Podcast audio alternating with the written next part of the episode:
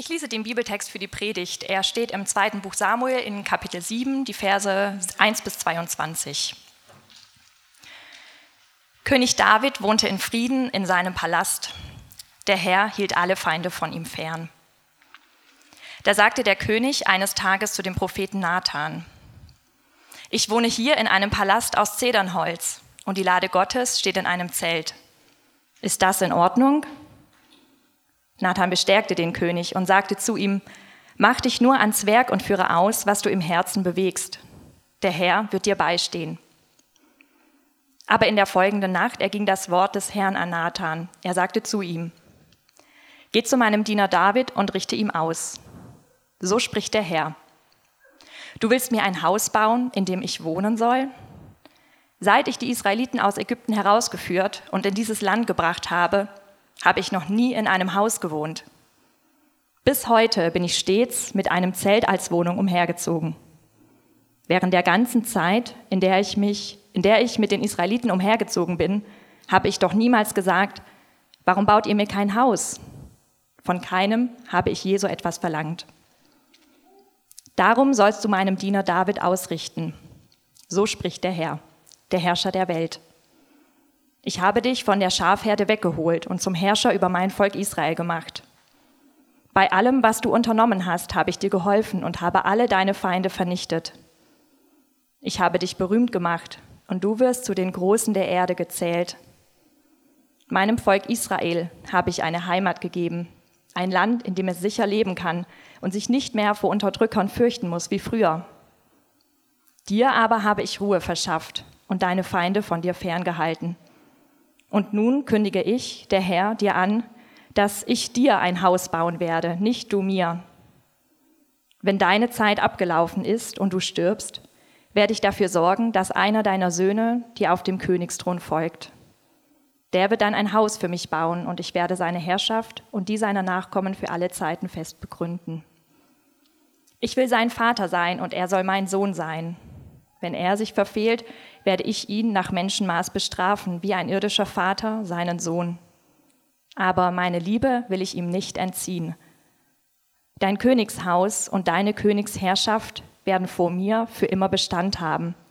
Dein Thron wird für alle Zeiten feststehen. Nathan sagte David alles, was der Herr ihm offenbart und für David aufgetragen hatte. Da ging der König in das Zelt des Herrn, kniete vor dem Herrn nieder und betete. Herr, du mächtiger Gott, ich bin es nicht wert, dass du mich und meine Familie so weit gebracht hast. Aber das war in deinen Augen noch zu wenig, Herr, du mächtiger Gott. Du hast Zusagen gemacht, die noch meinen fernsten Nachkommen gelten. Ich brauche dir nichts weiter zu sagen. Du kennst meine innersten Gedanken. Herr, du mächtiger Gott. Weil du es zugesagt hattest und weil es dein Wille war, hast du all dies Große getan und es mich, deinen Diener, wissen lassen. Herr, du mächtiger Gott, wie groß bist du? Niemand ist dir gleich. Alles, was wir je gehört haben, bestätigt. Es gibt keinen Gott außer dir. Äh, ihr habt bestimmt mitgekriegt in den letzten Wochen, dass ähm, wir so ein bisschen umherziehen wieder. Letzte Woche waren wir in der Johanneskirche. Diese Woche sind wir im Hotel Lindner. Fast wie am ich sollte das wieder hochmachen. Ist fast wie am Anfang, finde ich. Und, ähm, und trotzdem ist es nicht wie am Anfang, weil wir keine kleine Gemeindegründung mehr sind, sondern schon ein paar mehr Leute. Und heute sind wir ein bisschen kleiner, weil wir hier sind. Ähm, und ich habe mich schon gefragt, ey, warum ist das so gerade? Also warum ist das dieses Jahr verstärkt so? Letztes Jahr war es überhaupt nicht so, da hatten wir immer den Mirai-Saal, haben uns da wohlgefühlt, haben uns da in die schönen Sessel und Stühle so richtig schön reingesetzt. Aber irgendwie ist es gerade jetzt anders und ich weiß es nicht. Ich weiß nicht, warum es so ein bisschen unruhig ist, äh, warum wir die, ähm, die Locations sozusagen auch wechseln müssen. Ähm, wir wollten doch wir wollten doch eine Gemeinde bauen sozusagen. Wir wollten doch eine Kirche bauen und in Ruhe eine Kirche bauen, in Ruhe Gott ein Haus bauen sozusagen. Ich weiß nicht, warum er gerade uns das nicht so richtig machen lässt, weil es ist so viel Unruhe. Jetzt sind wir heute hier. Das kostet äh, eigentlich, glaube ich, Imke und Imke, die im Büro sitzen, die ganze Woche, um das alles zu organisieren. Nächste Woche dann wieder alles zurück und so weiter. Und vielleicht ist das noch nicht mal das Ende. Also es, es fühlt sich fast so an, als wenn Gott irgendwas machen möchte, glatt. Ich weiß aber noch nicht genau was. Aber lasst uns mal den Text angucken, weil vielleicht steckt da ein bisschen was für uns als Kirche drin heute, als Gemeinde drin. Vielleicht steckt da sogar ein bisschen was für jeden Einzelnen drin. Der Text geht ja los, es geht um David. Wir sind in der David-Serie und wir fragen uns, wie kann so ein Mann, der auf der einen Seite so ein nach dem Herzen Gottes so ein ganz toller Typ ist und alle lieben ihn und, und äh, das ganze Volk liebt ihn, schreibt Songs über ihn und Gott liebt ihn ohne Ende und sagt, du bist nach meinem Herzen. Und auf der anderen Seite ist das so ein Mann auch, Mensch, der auch charakterliche Schattenseiten hat, könnte man vorsichtig sagen. Ja?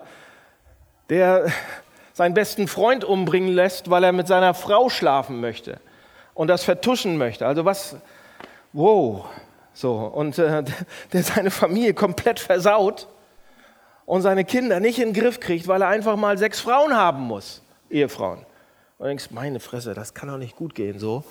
Sagt Gott auch, übrigens.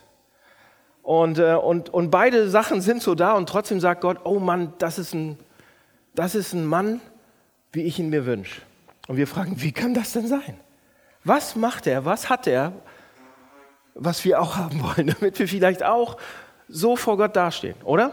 Ich frage mich das, deshalb machen wir die Serie so. Und heute sind wir bei, bei einem Text, da äh, ist eigentlich schon alles gegessen bei David. David ist zur Ruhe gekommen. Ja, da steht im Vers 1, David wohnt in seinem Palast in Frieden. Äh, der Herr hielt alle Feinde von ihm fern, also da war, war, war ganz gut im Moment so. Ja, und er hatte sich einen Palast aus Zedernholz, Vers 2, gebaut. Und die Lade Gottes war immer noch im Zelt. Und David fragt dann, ist das denn in Ordnung? Und dann Nathan, sein, sein Pastor sozusagen, sagt dann zu ihm, also David, mach dich einfach ans Werk, mach genau das, was du da dir ausgedacht hast, das ist schon gut, Gott wird dir beistehen. Und das ist die Geschichte, so geht sie los.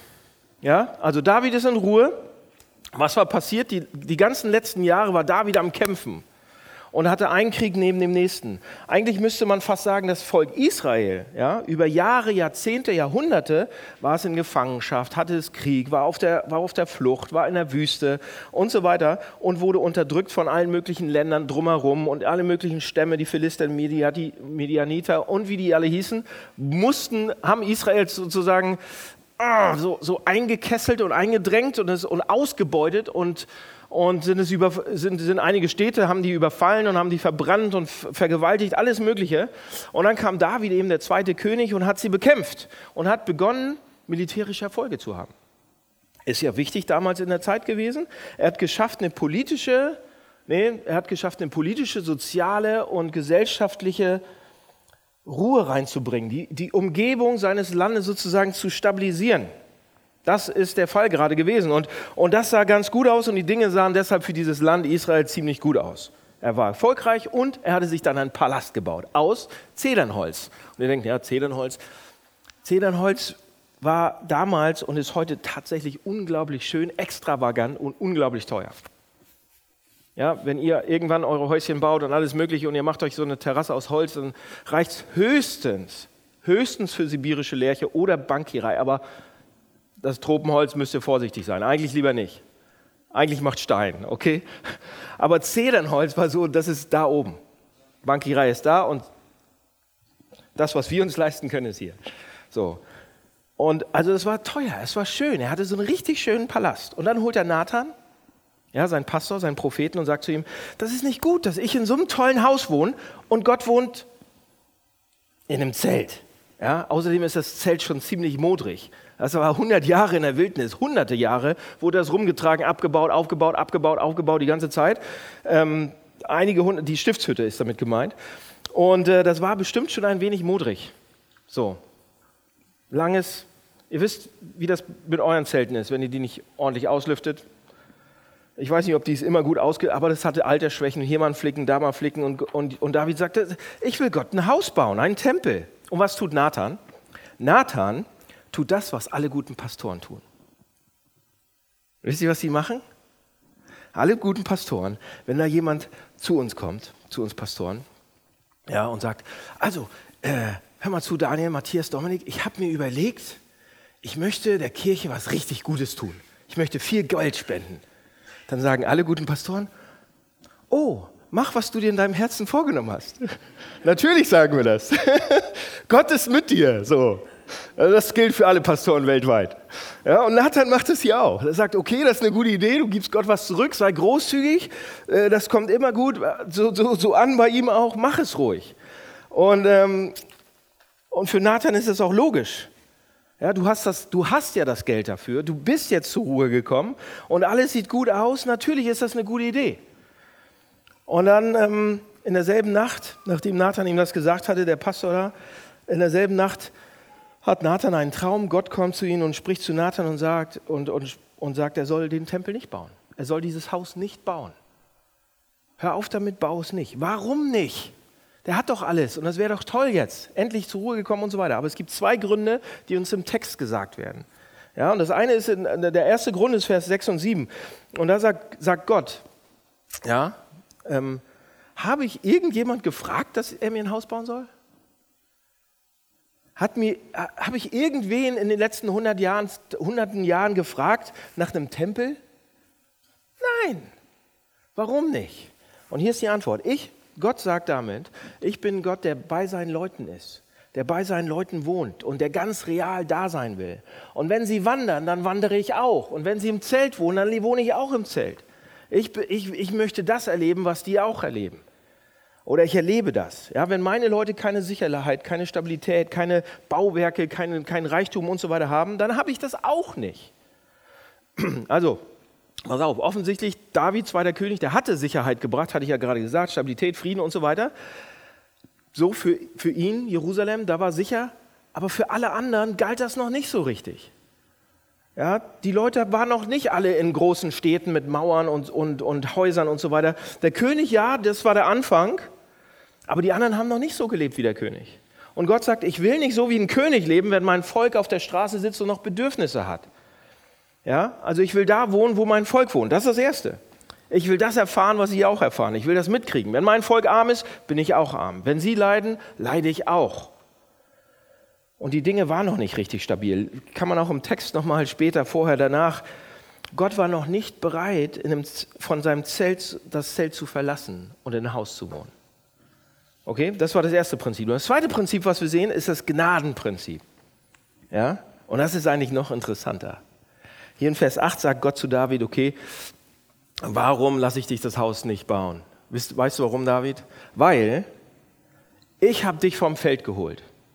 Du warst nichts. Du hast, ich habe vom Schafehüten habe ich dich geholt, damit du das Volk Israel regierst. Du bist Schafen hinterhergelaufen und ich habe dich geholt und jetzt führst du Frauen und Männer an.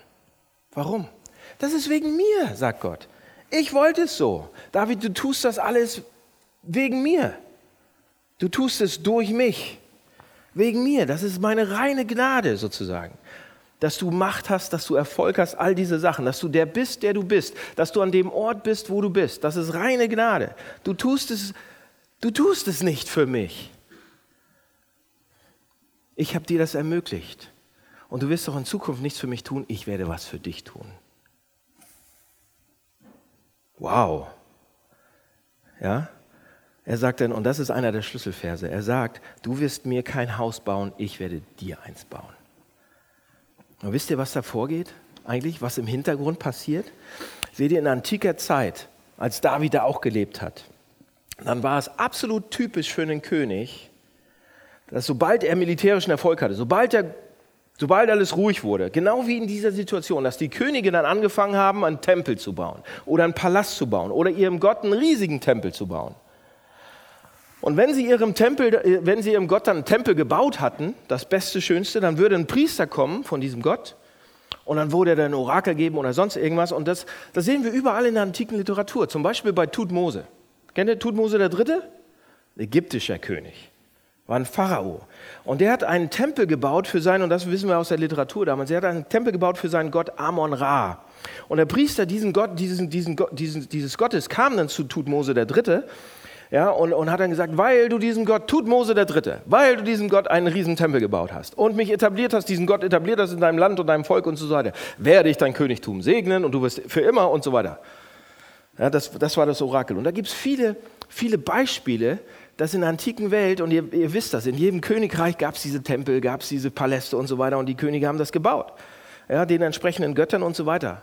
Um die, um die Macht des Königs und die Herrschaft und so weiter so begründet zu, zu, zu halten, dass die das behalten sozusagen. Und David will hier das Gleiche machen. David will hier das Gleiche machen, eigentlich. Sonst macht das keinen Sinn, warum Gott kommen sollte. David will auch einen großen Tempel bauen, Gott sozusagen, was gut ist, Gott die Ehre geben, aber da sind versteckte Motive dahinter. Ja? Versteckte Motive, sonst hätte Gott nicht kommen müssen. Und Gott sagt, halt, David, halt. Und vielleicht ist es unerwartet überraschend, aber er sagt, du wirst mir kein Haus bauen. Ich will dir ein Haus bauen. Ich bin anders, sagt Gott hier. Der sagt damit, ich bin anders. In jeder anderen Religion ist göttlicher Segen verknüpft mit Bedingungen. Du baust Gott etwas, du machst etwas für Gott und dann bekommst du etwas. Wenn ich das und das mache, dann passiert das und das. In jeder anderen Religion funktioniert das so. In der antiken Religion bis heute eigentlich. Und Gott sagt, ich bin anders. So mache ich das nicht. Ich bin anders als die sogenannten anderen Götter. Und meine Religion ist nicht nur ein bisschen anders, sondern sie ist total anders, ganz anders. Ja, er sagt, Gott sagt eigentlich damit, David, hör zu, wenn ich dich nach all den militärischen Siegen, die du hattest, ein Haus für mich bauen lassen würde, ja, dann, dann werden viele Leute und du selber in den Glauben verfallen, oder ihr könntet in den Glauben verfallen, dass ich wie die anderen bin, wie die anderen Götter, wie alle anderen. Und unsere Religion ist genauso wie alle anderen Religionen. Seht ihr, David hatte echt viel erreicht, hatte ich schon gesagt. Er hatte Kriege gewonnen, Grenzen verteidigt, erweitert, seine Gegner zurückgedenkt, Schätze angesammelt, Beute nach Hause gebracht, Gottes Volk geeinigt, eine Allianz irgendwie geschaffen, Außenpolitik war der super, Stabilität gebracht und er war König, er war erfolgreich. Und er fing an zu denken, er könnte Gott einen Gefallen tun. Er fängt an zu denken, er könnte Gott einen Gefallen tun. Eugene Peterson sagt, David war gerade dabei, eine Grenze über, zu überschreiten, von voll von Gott zu sein, zu voll von sich selbst zu sein. Wenn David so weitermachen würde, wie es in den Zeilen so losging im Text, würde er ruiniert werden als Repräsentant für Gott. Hör zu, jetzt genau, jetzt komme ich zu uns. Wenn, wenn David eine Identität erinnert, er, er, er, arbeitet für sich, oder man könnte sagen, wenn wir eine Identität entwickeln, in der unsere eigene Performance, unsere Leistung, unser Können und unser Sein wichtiger ist als Gott und seine Gnade für uns, dann ist unsere Fähigkeit, Gottes Königreich zu repräsentieren, von Grund auf ruiniert. Ja? Wenn wir, pass auf, wenn wir versuchen, durch Leistung, durch Performance, durch das, was wir machen, durch das, was wir sagen, zum Beispiel, dass wir versuchen, sehr, sehr gut dazustehen. Vor uns selbst. Dass wir versuchen, oh, ich bin noch wer, ich bin noch gut, ich versuche vor mir selbst gut, vor meinen Freunden, vor Kollegen, vor Menschen. Wenn wir versuchen, gut zu sein von uns alleine heraus, wenn wir sagen, okay, wir bauen jetzt kein Haus für Gott, aber wir wollen doch auch gut sein, wir wollen was Tolles machen, wir wollen, Leute, pass auf, wir machen das auf eine ganz subtilere Art und Weise, was hier beschrieben wird von David.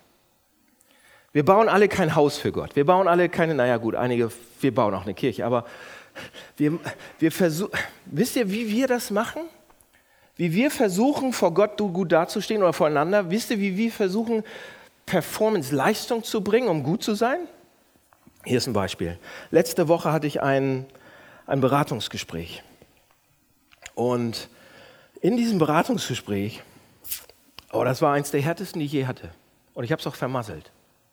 Und ich sage euch warum. In diesem Beratungsgespräch, ich war komplett schockiert. Da ist etwas passiert, da hat ein Mann etwas gemacht, ich war geschockt. Ich war wirklich geschockt. Das, das passiert mir nicht oft mehr, weil ich schon einiges gehört habe und gesehen habe. Ich war geschockt zutiefst. Ich war fast angewidert. Ich war, so der Zorn kam in mir hoch. So richtig wütend, so richtig wütend bin ich geworden. Geschockt. Und ich habe gesagt, wie kann man sowas machen? Wie kann man nur sowas machen? Also wie dringend hat er das nötig? Wie kann man sowas machen? Verständlich auf der einen Seite, so menschlich verständlich, aber da schwingt auch noch was anderes mit. wenn ich diese Sachen so sage. Und wisst ihr was? Wie kann man sowas machen? Ich würde sowas nie machen. Wie kann der sowas machen?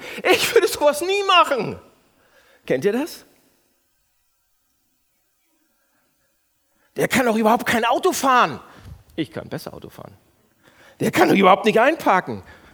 Ich könnte mit dem LKW in die Lücke kommen. Ich bin viel besser. Kennt ihr das?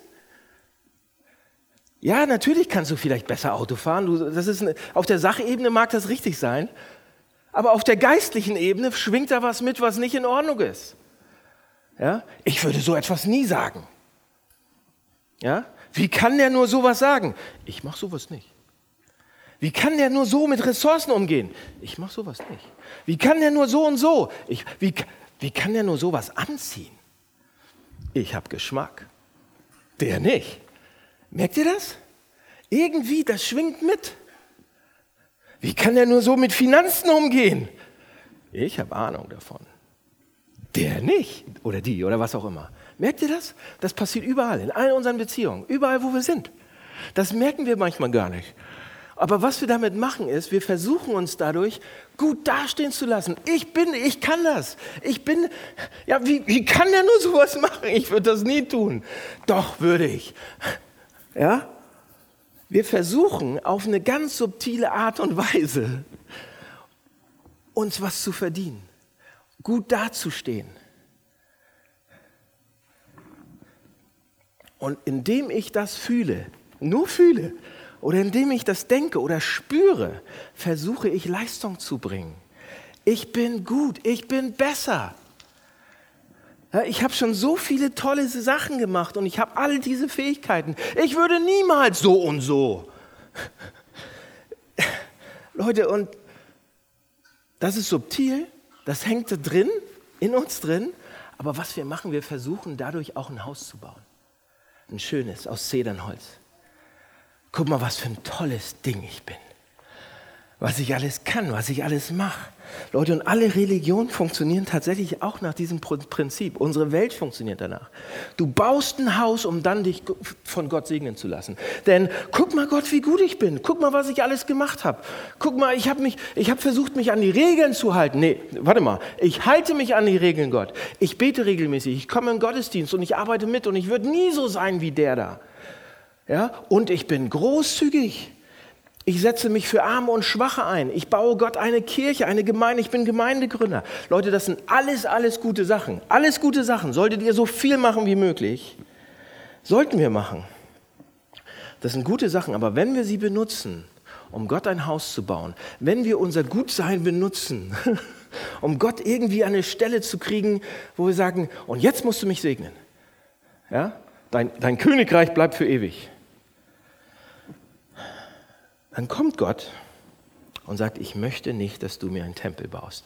Ich möchte nicht, dass du diese Leistung bringst. Ich möchte nicht, dass du aus diesem Grund, weil du mich in irgendeine Richtung drängen willst, das tust für mich. Ich möchte das nicht. Ich möchte das nicht. Ich will es nicht, dass du das machst. Nicht du, nicht jetzt, sagt er zu David. Könnt ihr euch das vorstellen? Du willst etwas für Gott machen und etwas verändern und etwas bauen. Und er sagt, nein. Gott sagt, nein. Sondern ich tue es für dich. Gott sagt, warte mal, warte. Alles gut, was du willst, aber lass mich erst mal für dich was tun. Warum sollte Gott das tun?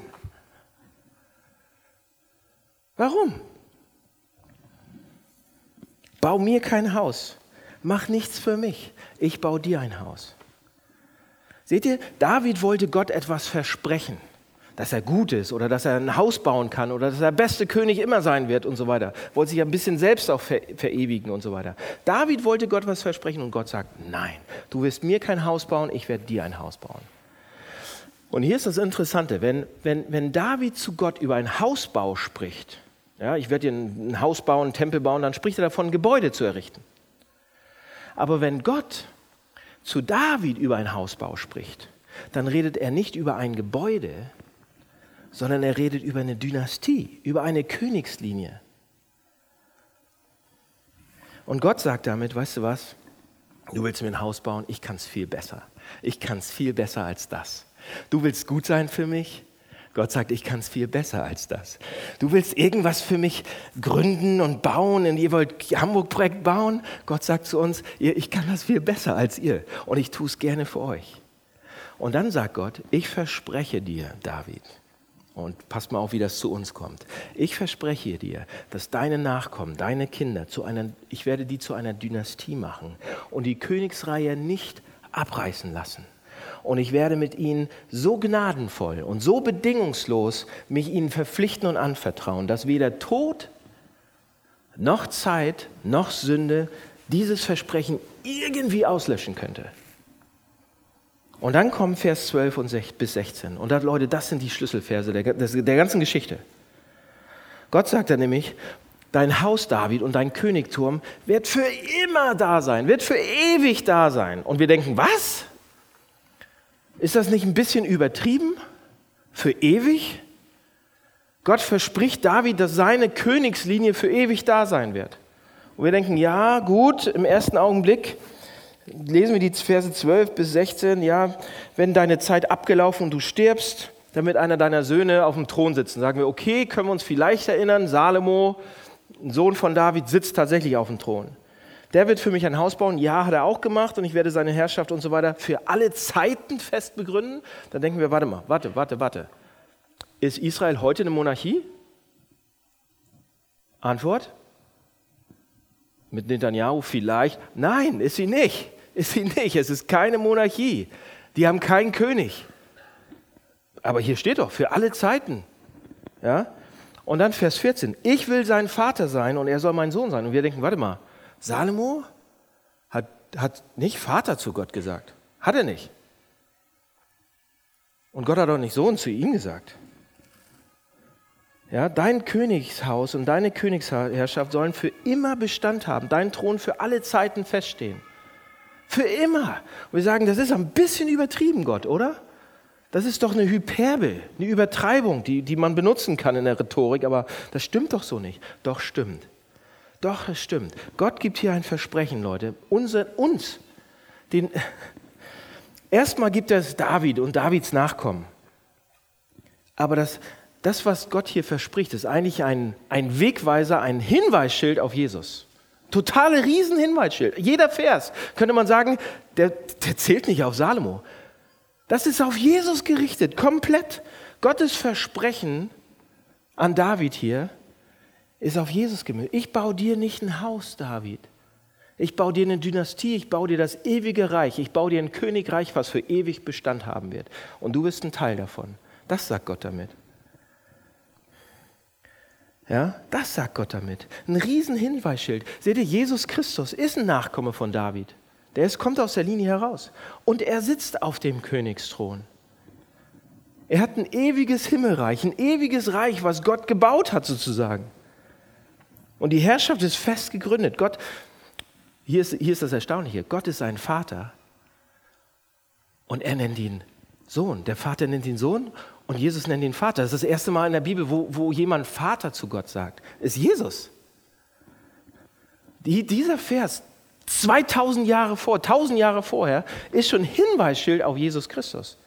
Und da steht für immer und ewig. Für immer und ewig.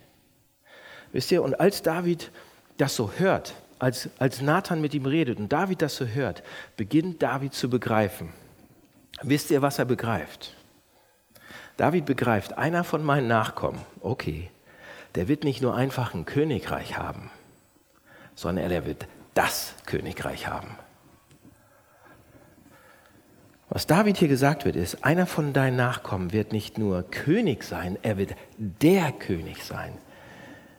Er wird nicht nur ein Königreich haben, sondern das ewige Königreich. Das Königreich, das alles verändern wird, alles heilen wird und alles gut machen wird. Und wisst ihr, was Davids Reaktion dann ist? David hört das. David hört es.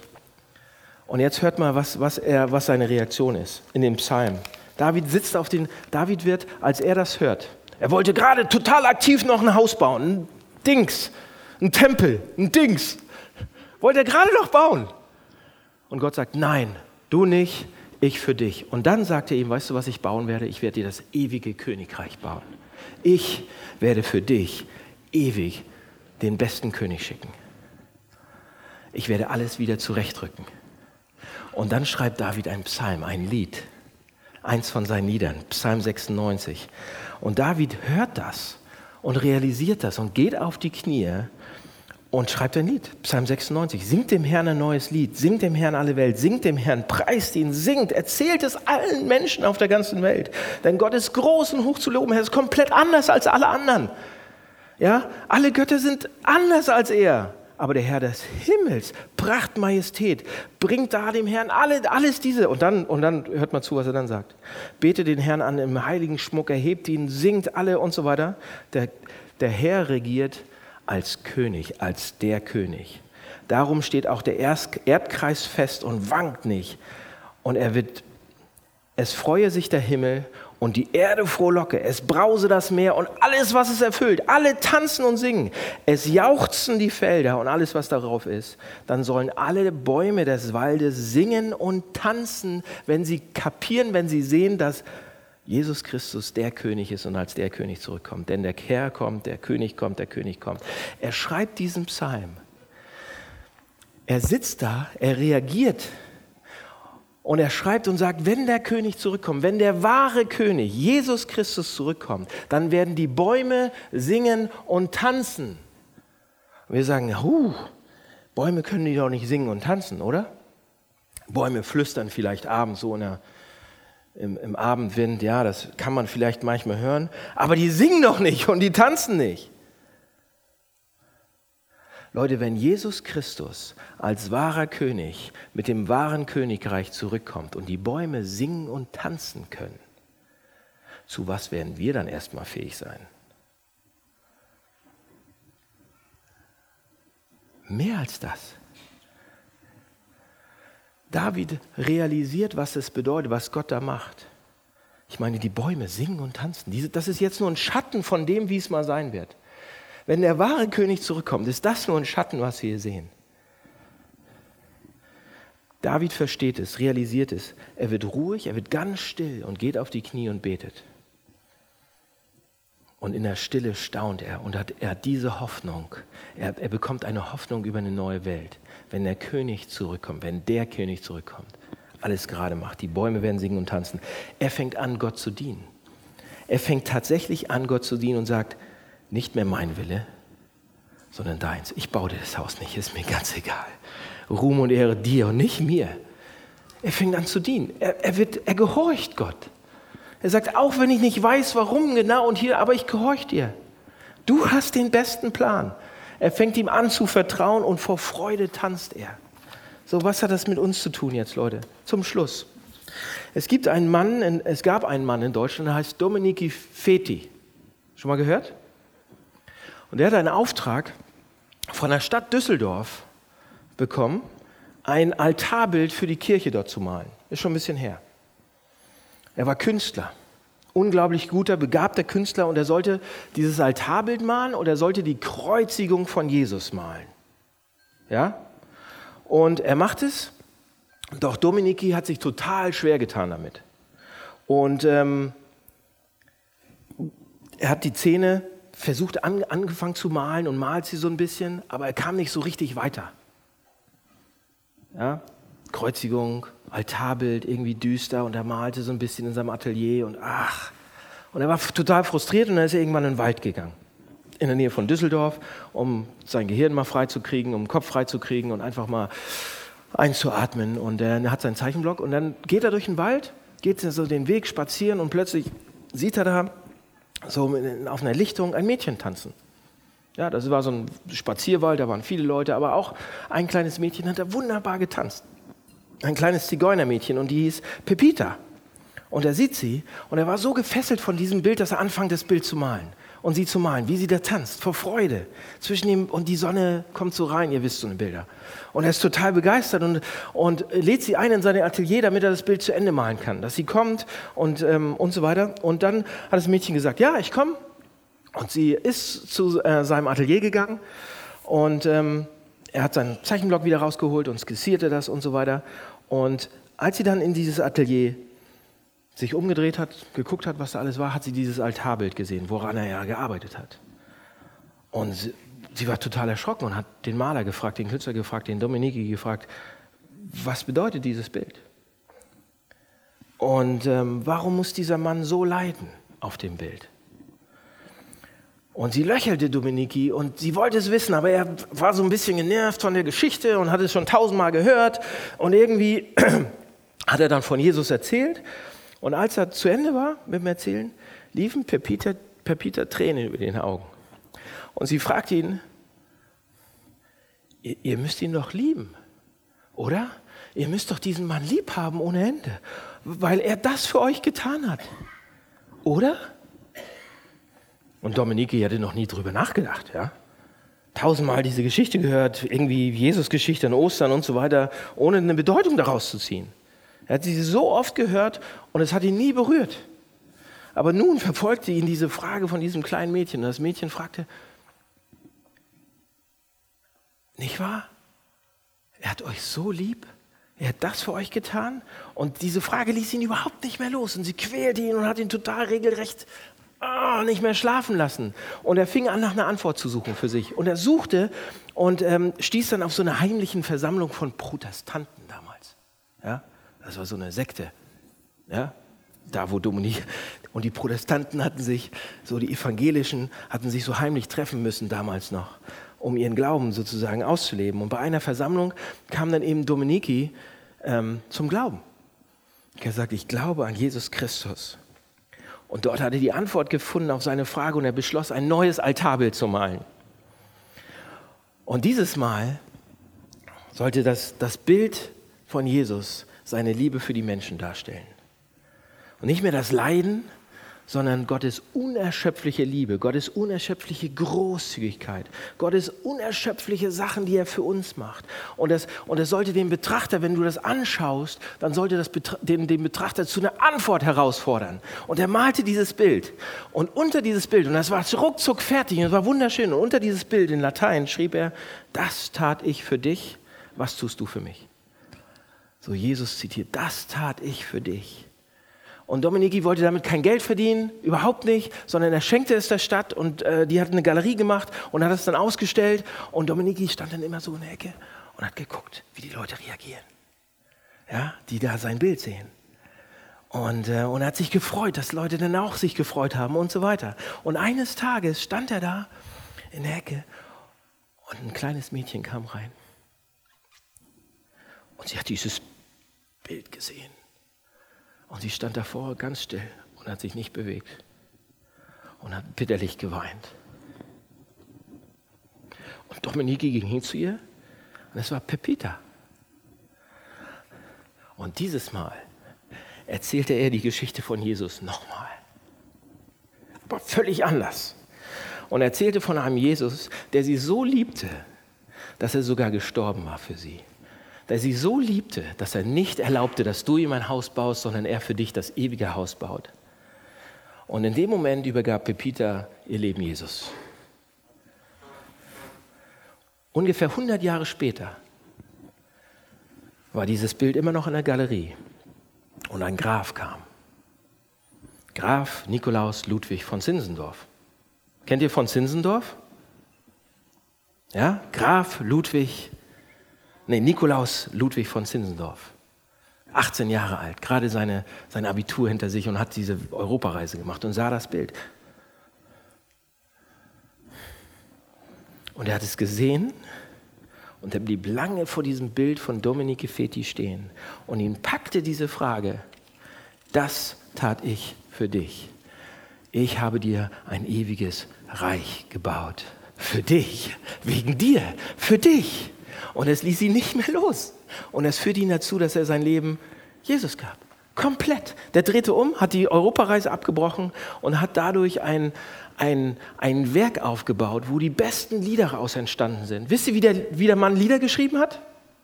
Können wir gleich mal versuchen. Hugo setzt sich ans Klavier und spielt. Und Graf Ludwig Nikolaus von Zinsendorf ist den Gang hoch und runter marschiert und hat sich Texte ausgedacht. So sind damals Lieder entstanden. So hat er Lieder geschrieben und zwar neue Lieder, tolle Lieder. Und alle haben gesagt, oh, da ist ja gar keine Orgel dabei, so ein Scheiß. Und ihm war das egal. Er war geflasht von dieser Frage. Das hatte ich für, und er wollte singen wie David und hat sich hingekniet und hat gesagt, die Bäume können singen. Ich kann das auch. Mit Hugo zusammen. Also ich, ich könnte das nicht alleine. Ja, das Bild gibt es heute noch. Das steht in der Pinakothek in München. Kann man sich angucken. Und da steht immer noch diese Frage, das tat ich für dich. Ich habe dir ein Haus gebaut für alle Ewigkeit. Was tust du für mich? Das ist kein Druck. Überhaupt kein Druck. Da soll auch kein Druck sein. Da steht zuerst, das tat ich für. Ich bin der König. Ich baue dir ein Haus für alle Ewigkeit. Nicht du mir, sondern ich dir. Leute, wenn wir das wüssten, wenn wir das ahnen, was das bedeutet, dann hätten wir keine Frage mehr über unsere Berufung oder was wir machen sollten oder wie, sonst irgendwie. Vielleicht geht es also einigen von uns, wenn wir das erfahren würden und klappen das in den Kopf rein, vielleicht würde es einigen von uns wie David gehen und einige von uns würden das sehen und das hören. Ich habe dir ein Haus gebaut und wir würden auf die Knie gehen und anfangen anzubeten, weil wir nichts anderes können. Ja, nicht Aktivismus. Vielleicht würden wir einfach nur singen. Vielleicht würden wir ein Lied schreiben. Vielleicht würden einige andere von uns sagen, meine Güte, er hat das für mich getan. Was kann ich tun? Wem kann ich helfen? Wem kann ich all mein Geld verschenken? Oder vielleicht gibt es einige andere, die sagen, meine Güte, wenn er das mir so ein Haus gebaut hat, vielleicht gebe ich meinen Job auf und werde Pastor. Vielleicht fange ich an, eine Gemeinde zu gründen. Wenn wir das verstanden haben, vielleicht werde ich, weiß ich nicht, vielleicht werde ich einfach darin baden. Das tat ich für dich.